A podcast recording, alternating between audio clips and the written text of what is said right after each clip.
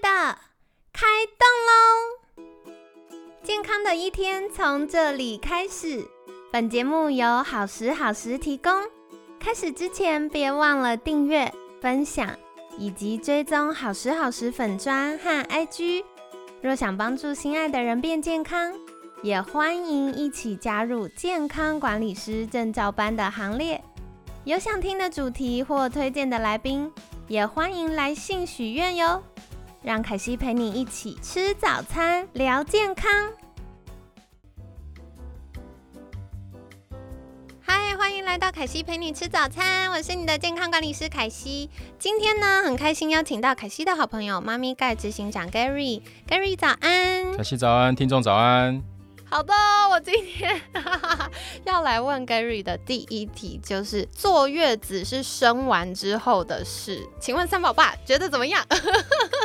呃，坐月子这件事情，说实在的，基本上只有华人坐月子，对，老外是不坐月子。对，哦，老外基本上生完孩子大概就很快就开始什么吃冰淇淋啊，对，然后就开始就带着他的这个 baby 就到处乱跑哈，所以华人特别重视。坐月子这件事情，嗯，也是像台湾，台湾是很难想象，台湾竟然是坐月子文化很重要的一个发源地哦。所以居然台湾呢外派了很多所谓的月子中心顾问，去帮大陆或东南亚的一些国家去帮他们。呃，创创建他们的月子中心，这是真的。因为以前我在考泌乳师顾问的时候，就有呃同学，他是在马来西亚当就是这种月子中心开业的顾问，然后他就回来受训，然后再过去那边。所以那时候他就跟我们分享，包含北美，然后大陆跟呃东南亚非常多是这样子的。是啊，那呃这些不管是大陆或者是东南亚的国家，这些从业人员对对于台湾的这套。呃，坐月子的模式或者是管理都非常认同，而且也很喜欢来这边取经哦。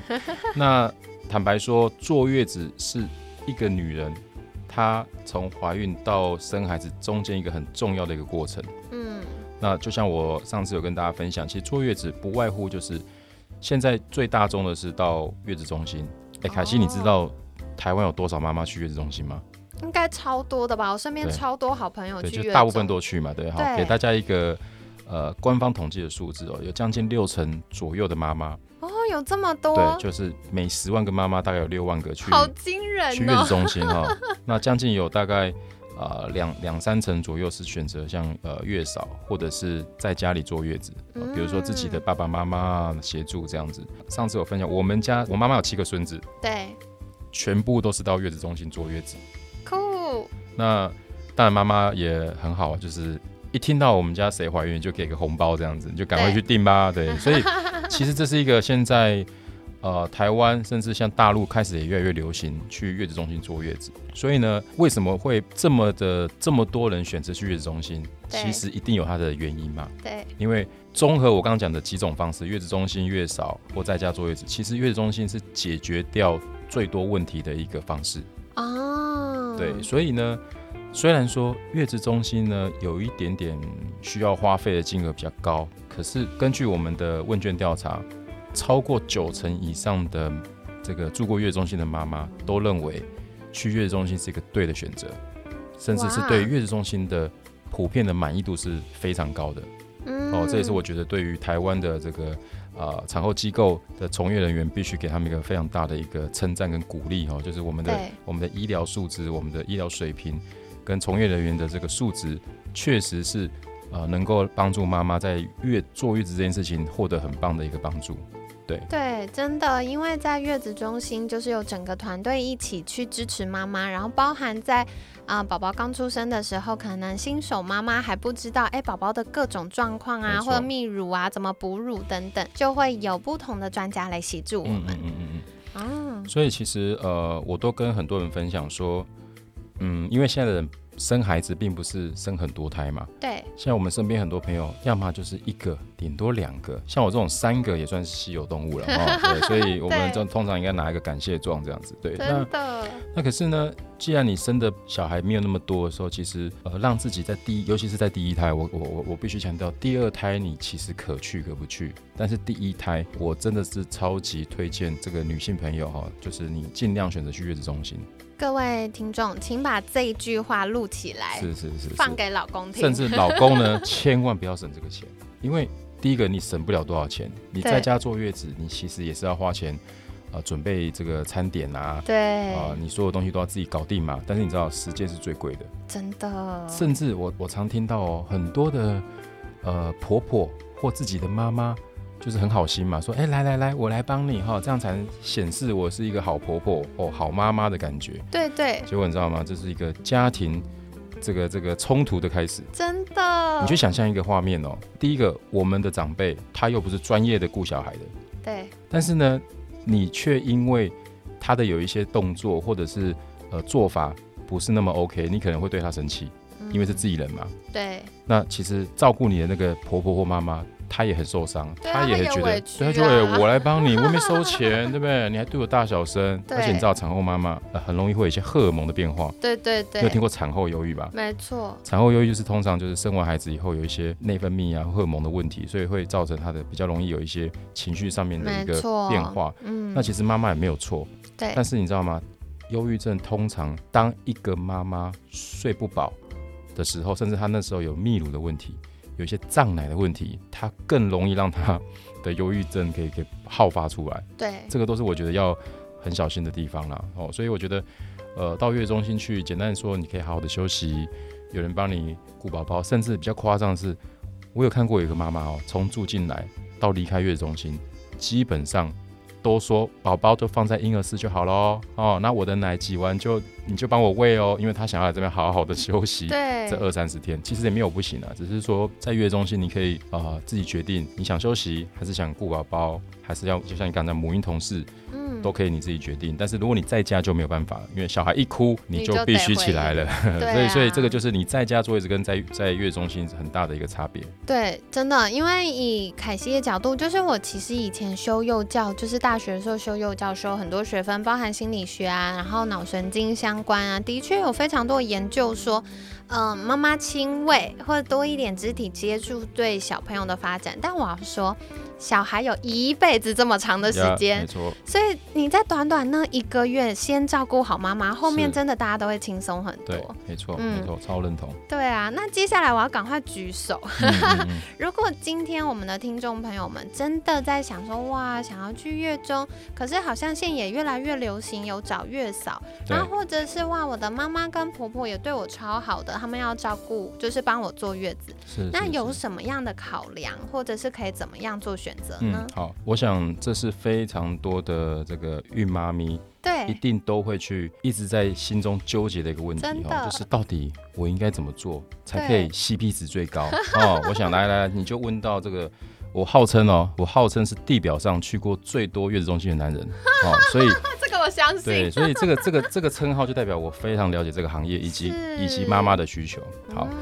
我们都知道去月子中心呢的费用不低嘛，就是它有一定的这个这个以以台北市来讲哦，就是大概平均一天的费用大概在五千五到一万之间。对，你把它想成就是三星、四星、五星的五星的概念。对，所以如果妈妈的预算没有那么高，我鼓励你还是可以去，只是住的天数不要那么长。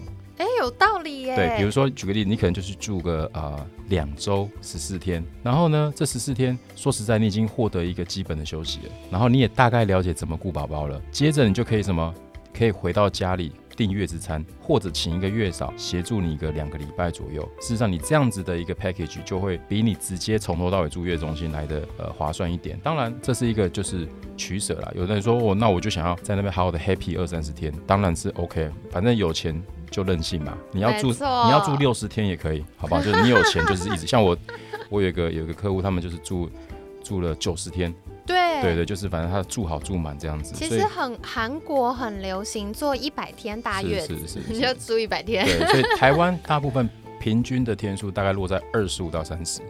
对，所以我就鼓励这个这个女性朋友，就是说，呃，当你在考虑坐月子这件事情，其实如果说你不想在月中心待太多天，不管是预算考量。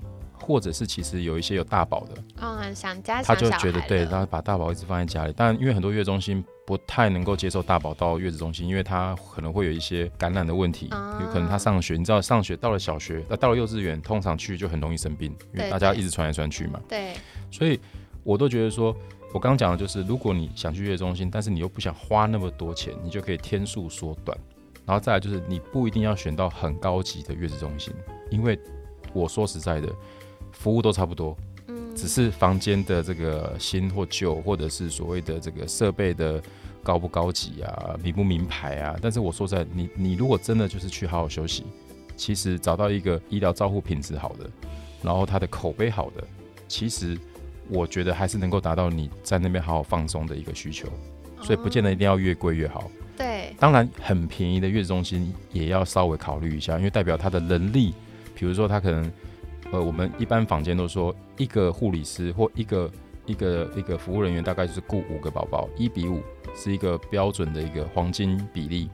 但是你想啊，如果他卖你很便宜的房间，就代表他可能一比八或九所以这个照护比就会，嗯，你知道吗？就是你要小心一点，因为你去想哦，如果你我们有时候自己像我自己三宝爸，我光我雇我那一个、两个、三个，我都快疯狂了，何况他一个雇超过五个以上的宝宝，对，那其实是一个。很耗体力的事情啊，所以我觉得不一定要不一定要找很贵的，但是如果太便宜的，你也要稍微留意一下哦。就是这可能里面会会有一些猫腻。对。那当然，很多人也找了月嫂。那月嫂其实也是现在很多所谓有大宝的的妈妈的一个很好的选择，因为月嫂等于来到家里，她就是等于可以选择八小时、十小时或者二十四小时的。